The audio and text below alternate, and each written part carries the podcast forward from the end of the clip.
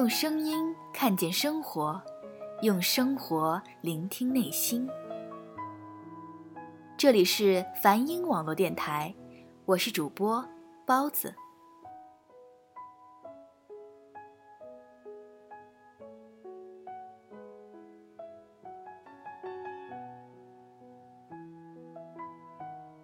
欢迎大家收听今天的节目。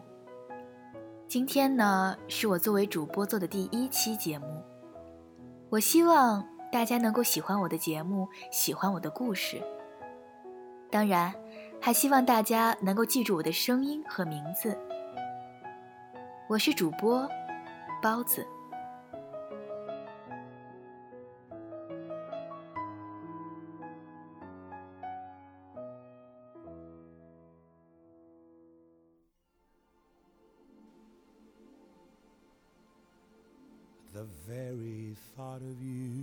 我要给大家讲的是来自我的美艳好友那公子罗拉拉分享的关于她的女同学和一位完美先生的故事。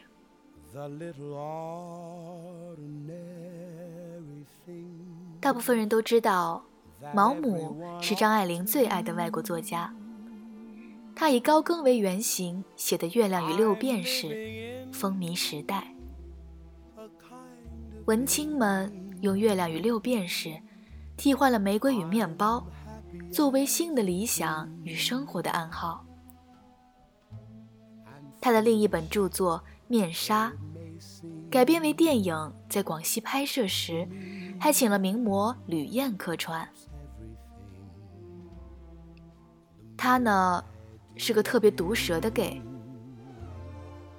零七年诺贝尔文学奖得主多丽丝·莱辛刚到伦敦那会儿特别穷。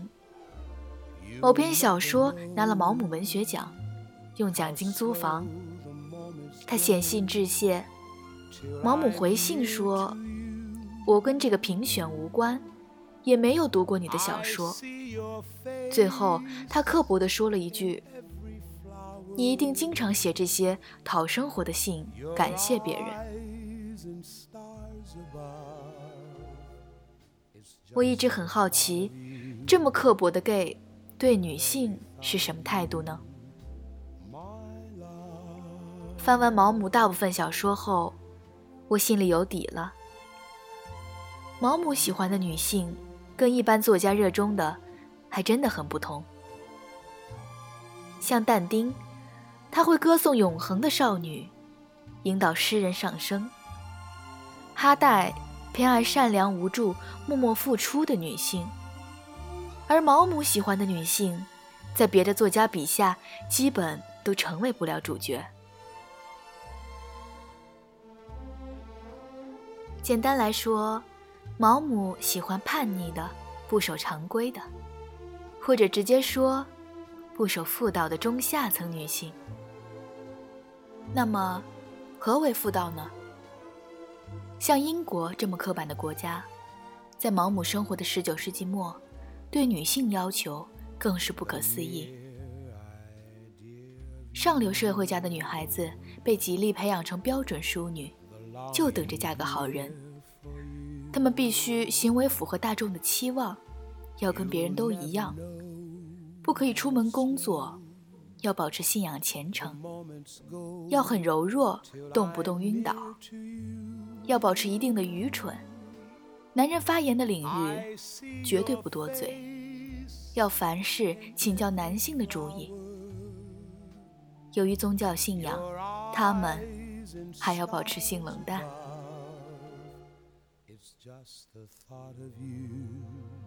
这种社会文化下，也真的造就了大部分活得拘谨、装模作样的，还特别维护这种美德的老妇女。而毛姆热爱的女性，正是这种流行淑女的反面，正是被这种正派的人抨击的女性。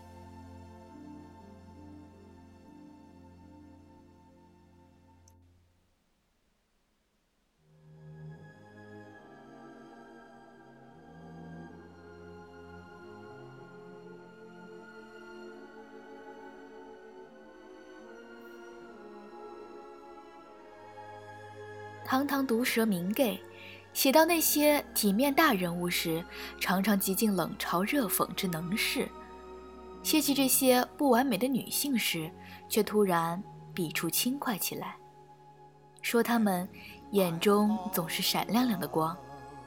在写一些出轨的女性时，毛姆笔触那欢快劲儿，就差直接把出的好的心里话写上去了。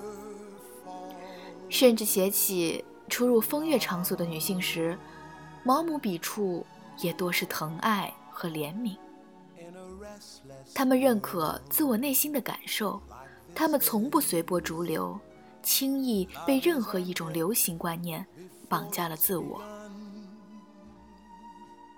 因为跟大部分人生活态度不同，他们会被抨击和排挤，但是他们很勇敢。很坚定地守护自我，尽量保持怡然自乐的心态。因为真正达到了与自己的和谐，他们懂得享受生活。照毛姆的话来说，他们特别会找乐子。他有着一张有生气的脸，快活的脸，而快活正是毛姆特别强调的特性。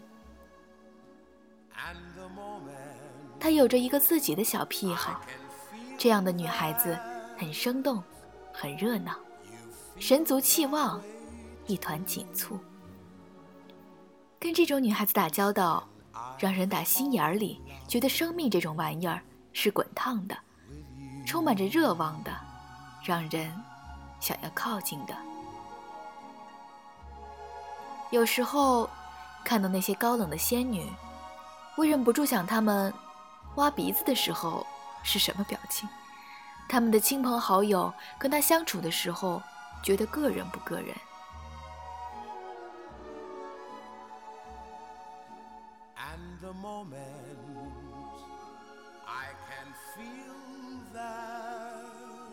说了这么多，还是回归正题，让我们看看这位女同学和她的完美先生到底有一段怎样的故事呢？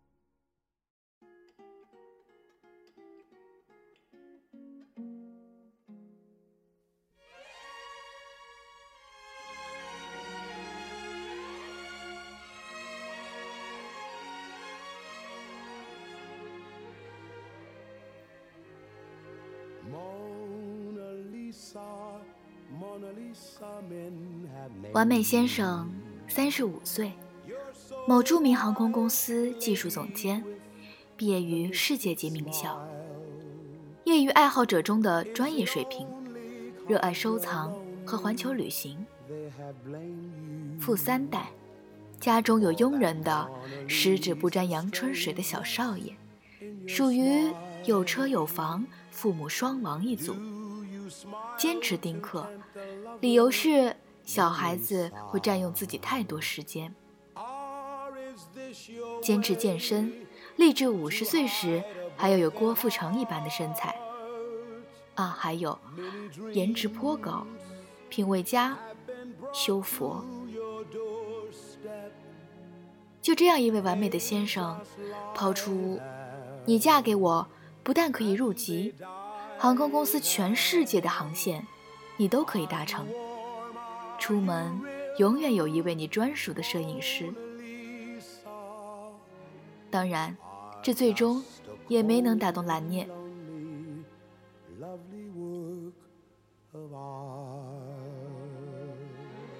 初识完美先生时，他正从遥远而又神秘、中国人申请签证非常困难的不丹旅行归来。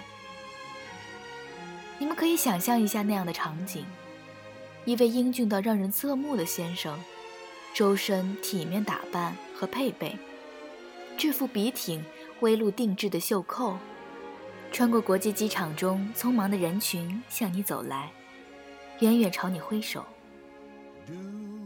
他那优良的背景、高学历和优渥的家庭出身，已经够吸引一票包括有夫之妇在内的女人。然而，这位完美先生能给你的体面，还不止这些。他的嗜好也总是显示出他的阶级优越性。话说这年头，吸毒毁一生，单反穷三代。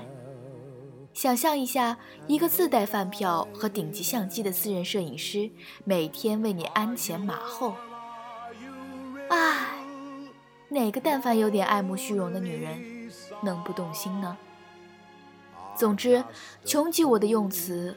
也难以形容完美先生这样一只人中龙凤的光彩。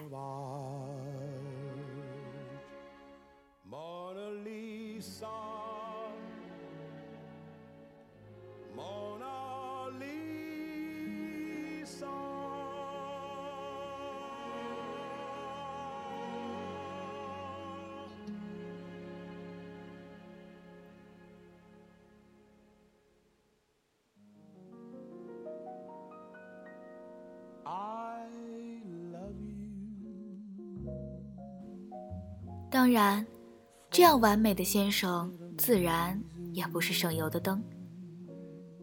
在我们初识到最后断交的这一段漫长的过程中，其他前仆后继的平凡女子就不复数了。有一位真正的有夫之妇，却贯穿始终。在完美先生口中，他不惜抛家弃子，也要离婚和完美先生在一起。而完美先生像所有温情的绅士们一样，半推半就，三不原则的，得了便宜，还卖了乖。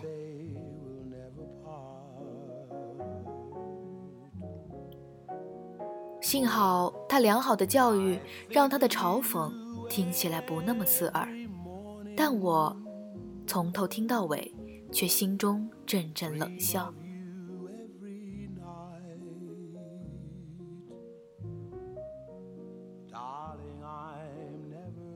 完美先生是一个骄傲的人，这样说还算轻的。要是我加入主观色彩，那应该说他是一个自恋的人了。然而，装逼没有那么容易，才会特别让人着迷。他当然不会满足于通过炫耀物质这样低级手段来打动你，而是从精神上。让你臣服。首先一点就是他的自律性极高，不管我们那天晚上玩得多么开心，聊得多么投机，他都可以准时在九点四十五分时，温柔地告诉你：“宝贝，你知道的，我最迟十点一定要睡觉了。”你作为一个稍微在情场打过滚的女孩子，也明了这个时候该收起你的屁话，也向他温柔的道一声晚安了。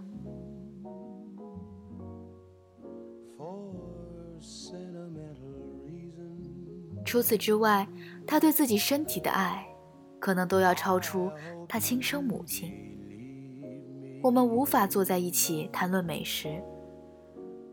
当我做了一锅酱猪蹄时，他的第一反应居然是：“天哪，这个热量有多高？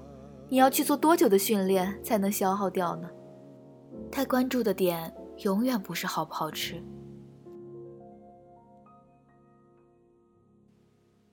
在其他任何美食面前，他也都是如此。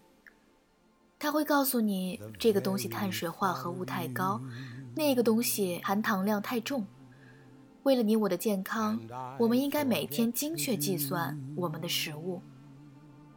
如果某天你饿到气急败坏的偷吃了一块路边买来的炸鸡，那在他看来，你就属于那些无法自控的穷人了。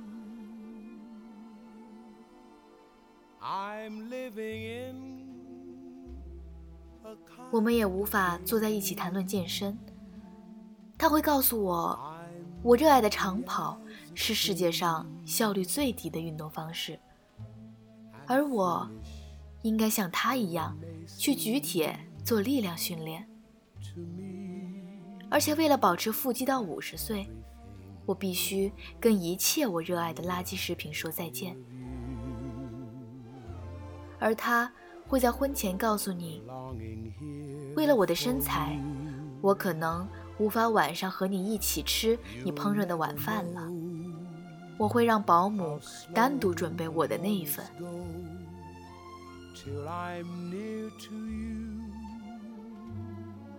其次，他说什么好像都是那么的高级，那么的有道理。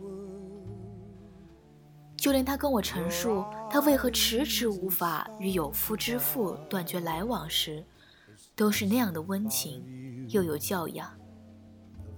我不想伤害他。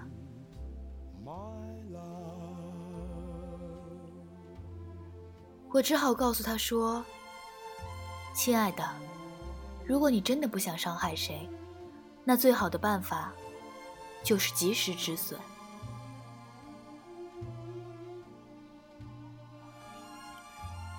当他有一天突然斩钉截铁地告诉我，他彻底和有夫之妇断绝了的时候，我追问了一句：“是什么契机让你突然下了决心？”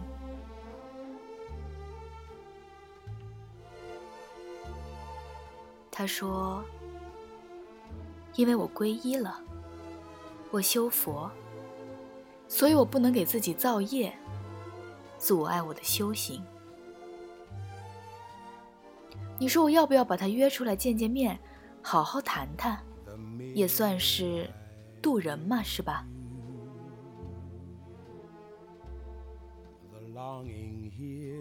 这听上去好像真是我佛慈悲。感动了这浪荡公子，回头是岸。但你若好好斟酌，真是细思恐极。连我佛慈悲，也感化不了他那颗自恋到自私的心了。连我佛慈悲，也打动不了他去爱任何一个灵魂了。连我佛慈悲，也没叫他明白。无爱之人的空虚。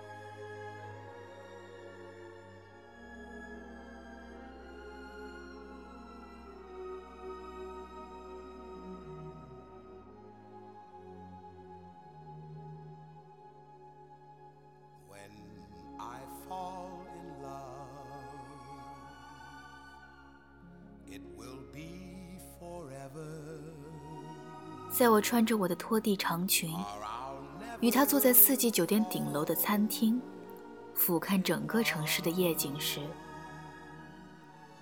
我突然厌倦了他的侃侃而谈，和他看似放荡不羁的故事。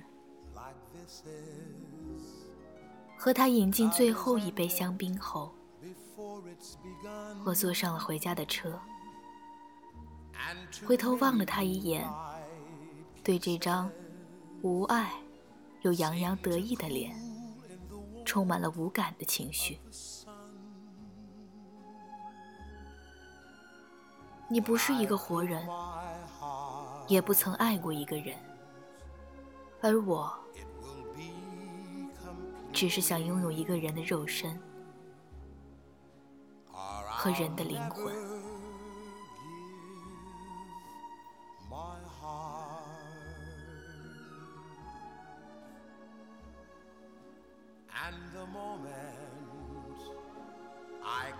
这个故事说到这儿就要结束了。我觉得，人之所以为人，常常会有些小癖好，你会痴迷，你会因此显得蠢蠢的，你会因此感受得失之心。但是，这也正是人之所以为人的魅力所在。没有一点小缺点，没有一点小癖好，对待一切都是高冷，还要求别人也神同步，那可简直算得上反人类了。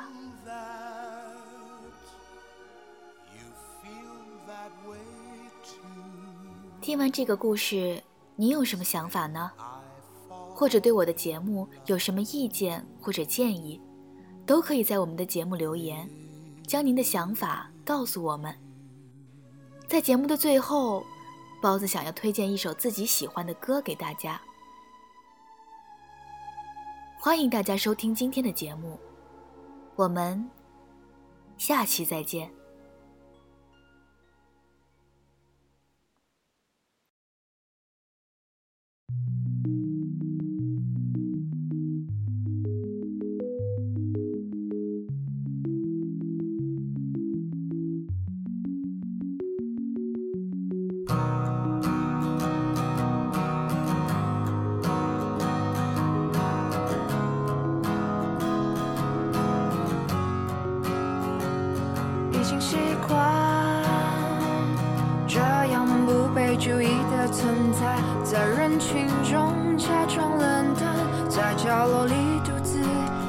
小空